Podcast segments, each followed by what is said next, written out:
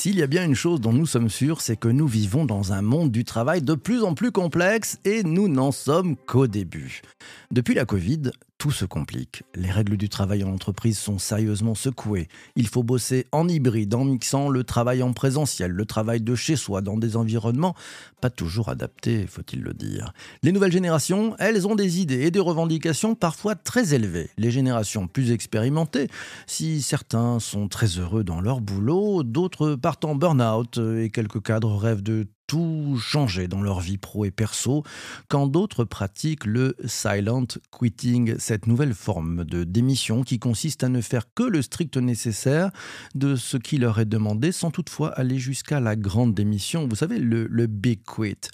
Et quand on est manager, quand on est pris entre l'écorce et l'arbre, on fait comment? On fait comment quand la solution n'est pas l'excès d'autoritarisme, n'est pas dans le respect de procédures qui datent parfois du siècle dernier? On fait comment? Et si les soft skills étaient la bouée de sauvetage des managers totalement perdus Manager par les soft skills, ça serait l'équation gagnante. Pour aller plus loin et pour bien comprendre, j'ai invité Solène Bouquillon-Le Guazou, une ancienne DRH qui est devenue CEO et fondatrice de Soft Skills, la EdTech qui vise à développer les compétences des plus jeunes et dès le plus jeune âge. Bonjour Solène. Bonjour. Ravi de t'accueillir ce matin, ça fait plaisir. Euh, J'avais une première question pour toi, parce que toi, tu es une ancienne DRH, tu es, devenu chef d'entreprise.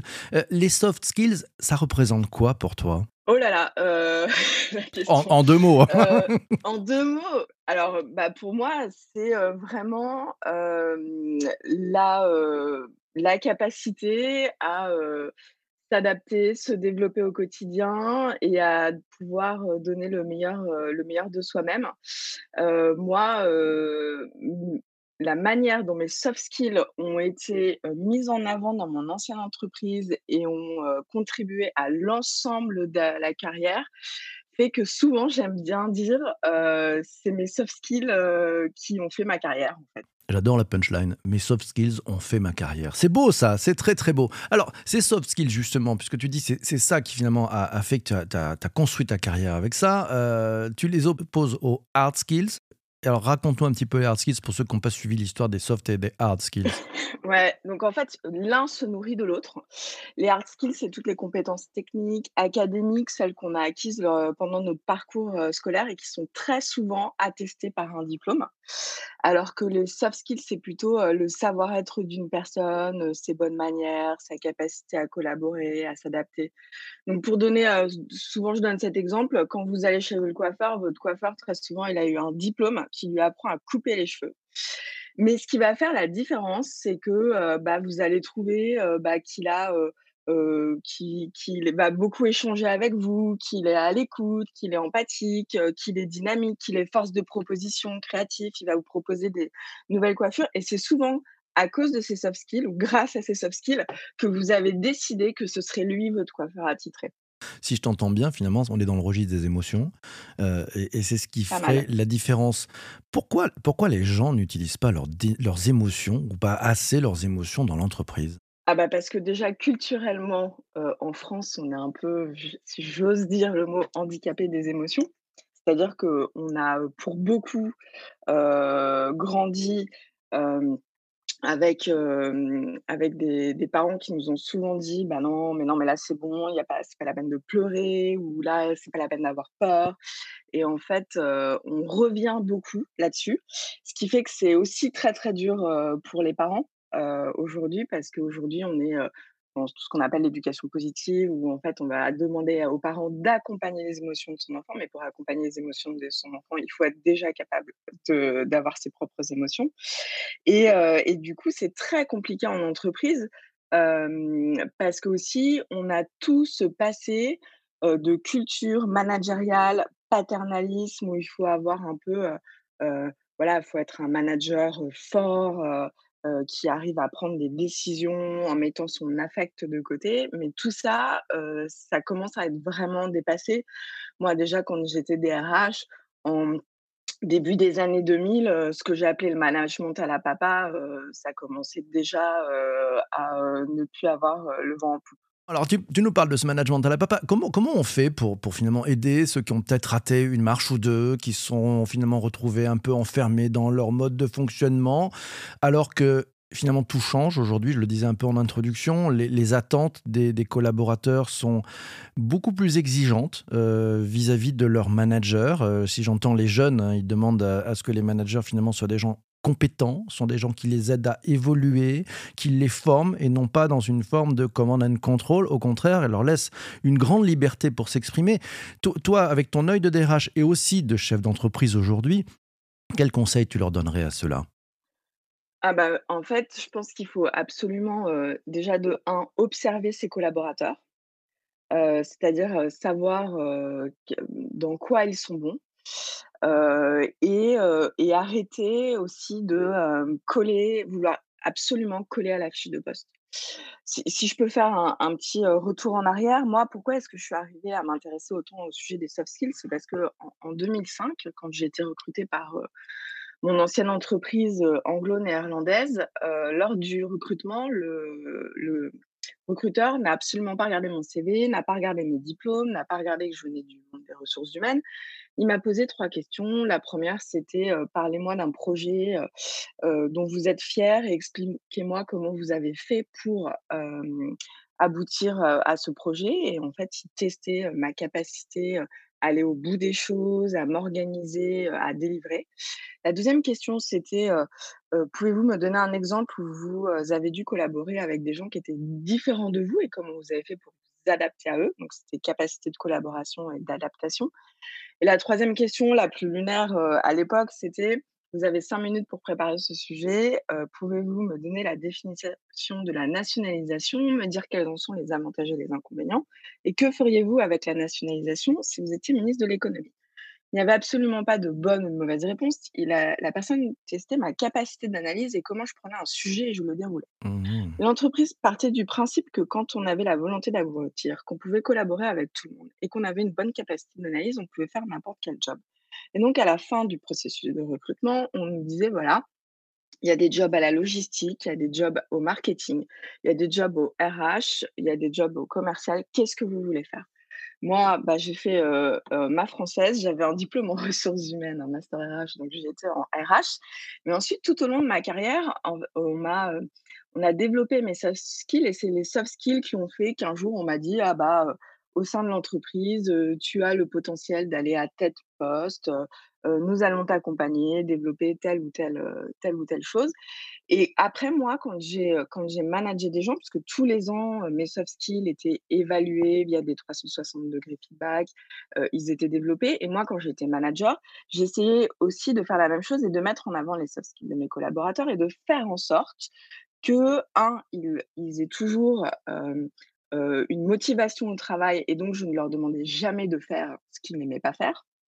Alors vous allez me dire: «C'est hyper facile», mais moi je pense que dans des équipes, on arrive toujours à trouver des gens, qui ont, une appétence pour un sujet plutôt qu'un autre et je donne souvent cet exemple. J'avais un super profil en en recrutement, en entretien et il me dit: «Heu, Solène, j'adorerais travailler dans ton équipe, mais voilà, j'ai vu qu'il fallait avoir un bon niveau en Excel, heu, sur le poste, mais moi j'aime pas j'aime pas Excel». Et je lui avais dit: «Mais écoute, c'est pas grave, on trouvera quelqu'un dans l'équipe qui aime Excel» et la personne avait au-delà de ça, une très bonne capacité d'analyse, était très, très bon au niveau collaboration, avait un fort dynamisme et je voulais l'avoir dans mon équipe. Donc en fait, j'ai re heu, les différentes tâches, des uns et des autres dans l'équipe et au lieu de, on on a cette tendance, heu, à vouloir toujours coller à la fiche de poste. L'important, c'est d'observer ses collaborateurs, de trouver ce qu'ils aiment faire, là où ils sont extrêmement bons et de remanier en fait, heu, les différentes, tâches et objectifs de l'équipe, pour, donner le meilleur, de pour que chacun dans l'équipe donne le meilleur de soi-même pour avoir une équipe après hyper, heu, efficiente. Hmm. Alors, un commentaire qui va faire plaisir à ton ego. Parcours très inspirant, nous dit Vanessa. Le salarié en France serait tellement plus attrayant avec une telle approche. C'est vrai que c'est très important.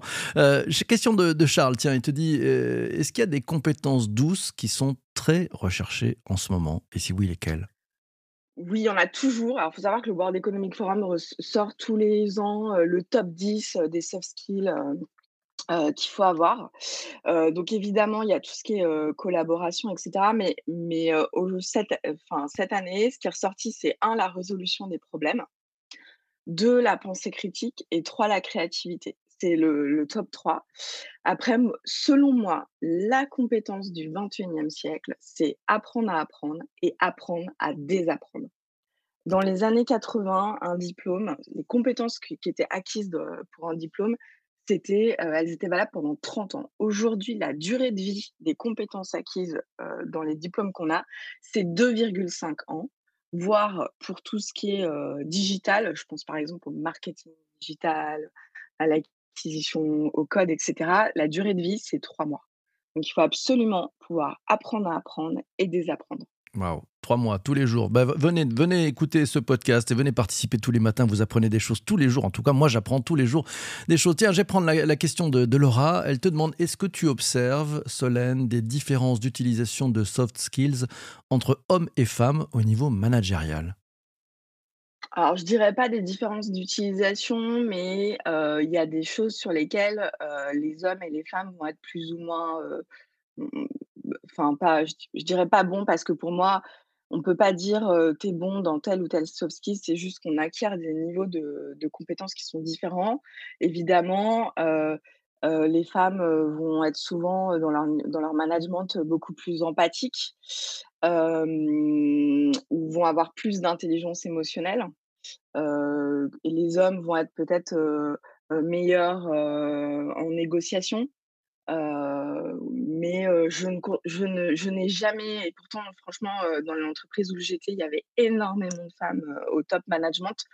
Je n'ai pas vu de, de réelle, réelle différence. Mmh. Ok, donc c'est pas, il n'y a pas ce sujet-là. Euh, c'est probablement à chacun d'entre nous d'aller chercher aussi euh, à utiliser ces soft skills. Justement, le, titre de ce podcast s'appelle Les soft skills, ça se cultive tous les jours. Euh, Solène, est-ce que tu as deux ou trois conseils à donner à celles et ceux qui nous écoutent pour pouvoir y arriver? Ouais, donc bah, moi je dis qu'il faut les soft skills, quand je dis ça se cultive tous les jours, c'est qu'il faut aller étape par étape déjà, on ne peut pas cultiver toutes ces soft skills en même temps.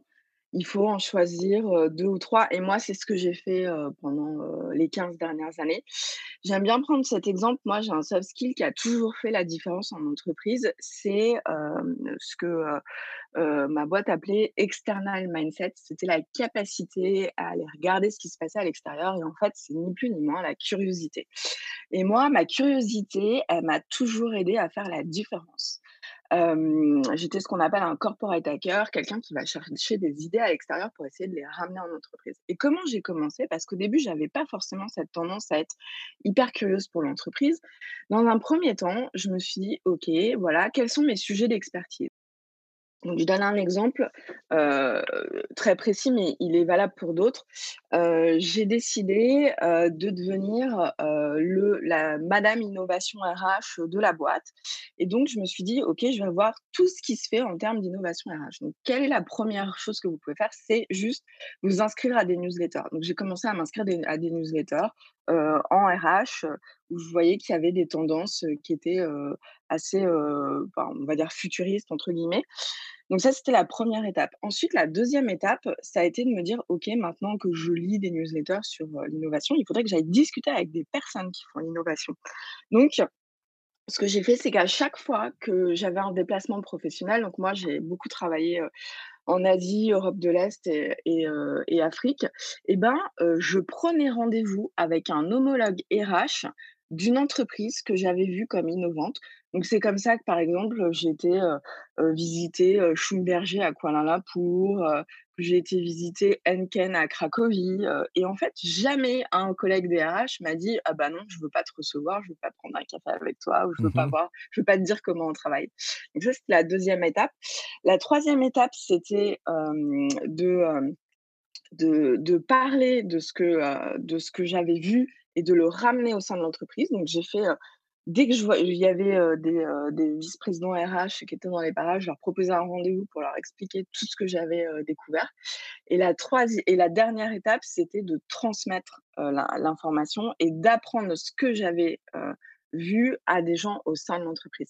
Donc en fait, c'est 4 étapes, que je dirais, moi j'appelais ça niveau, heu, awareness, knowledge, mastery, develop new donc new, c'est-à-dire, heu, des niveaux de compétences différents, heu heu, connaissances, être compétent pour, pour la chose, la transférer et cetera et en fait, c'est très simple de se mettre des petites étapes comme ça quand on veut développer un soft skill et d'y aller pas à pas. Parce que ce que je viens de vous, vous décrire, pour aller de, je m'inscris à un newsletter à je transfère l'information au sein de l'entreprise, ça m'a pris environ 18 mois. Mmh Moi, je quand tu viens de nous exemple. quand tu viens de nous le dire, ça m'a donné un petit peu le le un peu logique d'escargot, c'est-à-dire j'y vais doucement, pas pas à pas, je prends un peu de confiance et après je vais vers les autres et après je ramène de la valeur et je fais rayonner tout ça. Enfin, j'ai trouvé ça merveilleux, merci beaucoup. Je prends la question de de Pierre qui nous dit, heu: «Quid de l'intégration des compétences douces par les managers et décideurs dans leur propre mode de management?» Qu'est-ce que tu observes de ton côté, Solène? Je ce que j'observe, c'est que c'est plus difficile pour certains managers que pour d'autres et moi, quand j'ai créé, heu, Soft Kids, pourquoi est-ce que je suis allée vers les enfants? Alors je connaissais les adultes, c'est parce que j'avais, heu, accompagné énormément de managers, heu, dans le développement de leurs soft skills et pour certains, c'était très difficile. Heu, par exemple, la collaboration, c'est vrai que quand on a, passé, toute sa scolarité dans des grandes écoles où on nous a dit: «Il faut que tu sois le meilleur, mais il faut que tu trouves la solution tout seul», c'est un peu compliqué quand on arrive en entreprise et qu'on nous dit: «Ah maintenant c'est, team first, heu, faut tout faire ensemble et il faut vraiment, travailler, avec, l'ensemble, de son équipe sur les sujets de collaboration». Donc ça peut être très compliqué. Ce qu'il faut faire, en tant que manager, moi je pense que, ah, outil que je trouve vraiment génial, c'est les 360 degrés feedback, heu, anonymes. Heu, parce que, heu, enfin moi je sais que tous les ans, je faisais un 360 degrés feedback avec environ 12 à 15 personnes. Je, mmh, m'assurais de mettre, dans, la liste des gens qui allaient répondre aux questions, des gens avec qui je savais que c'était difficile de travailler. Des gens qui, heu, me disaient pas forcément bonjour le matin ou voilà, pour comprendre vraiment, ce qui allait pas et comment est-ce que je pouvais, m'améliorer. Et en fait, c'est important d'aller chercher du feedback pour pouvoir améliorer sa posture managériale et se dire que, s'il y a quelqu'un qui pense évidemment, on ne peut pas être, s'entendre bien avec tout le monde dans son entreprise, mais dans notre posture managériale, je pense qu'il y a toujours des choses qu'on peut améliorer et c'est bien aussi d'écouter le bon comme le mauvais et de demander à ses collaborateurs ce qu'ils pensent de notre style. Mmh. Allez, dernière question pour euh, cet épisode du podcast MGMT Management Nouvelle Génération. Les questions de Laetitia. Comment faire ressortir ou mettre en valeur nos soft skills préférés auprès de nos directions? Ça, c'est un un gros sujet. Je pense que les gens ne le font pas assez. Moi, ce que j'incite vraiment les gens à faire, c'est quand ils ont leur, heu, leur, heu, rendez-vous annuel, de performance et s'ils en en ont pas et ben, il faut absolument le provoquer. Heu, c'est qu'ils mettent en valeur ce qu'ils font, au quotidien et souvent, moi, ce que j'ai remarqué, hein, quand, j'étais, DRH et j'ai fait beaucoup de, réunions, où on revoyait la performance des collaborateurs, où on parlait des collaborateurs et bah, souvent, il y a beaucoup de collaborateurs, ils pensent que ce qu'on va voir tout ce qu'ils font pour, la boîte, pour le service et ils mettent pas assez en avant ce qu'ils font. Donc vraiment, préparez vos entretiens annuels, faites vraiment une liste de, tout ce que vous faites. Je sais pas, même, si c'est vous qui organisez, toutes les fêtes de la boîte, tous les restos de la boîte et cetera, bah, dites-le: «Bah, heureusement que mes capacités d'organisation sont là pour que l'équipe, puisse, se sentir bien au quotidien». Et vraiment essayer de mettre un maximum en avant tout ce que vous faites. Parce que, bien souvent, vous êtes là dans votre quotidien et vous dites: «Mais non, mais tout le monde voit que je fais ça». Mais en fait, c'est tellement, dans le quotidien de chacun qu'on ne se rend même plus compte de la valeur ajoutée que vous avez, au sein de l'équipe. Mmh, Donc dites les choses. Faut dire les choses, mettez, mais verbalisez, c'est important. Ça sera le mot de la fin pour cet épisode du podcast. Un grand merci à toi, Solène, d'être venue ce matin. Merci à toi. Merci beaucoup.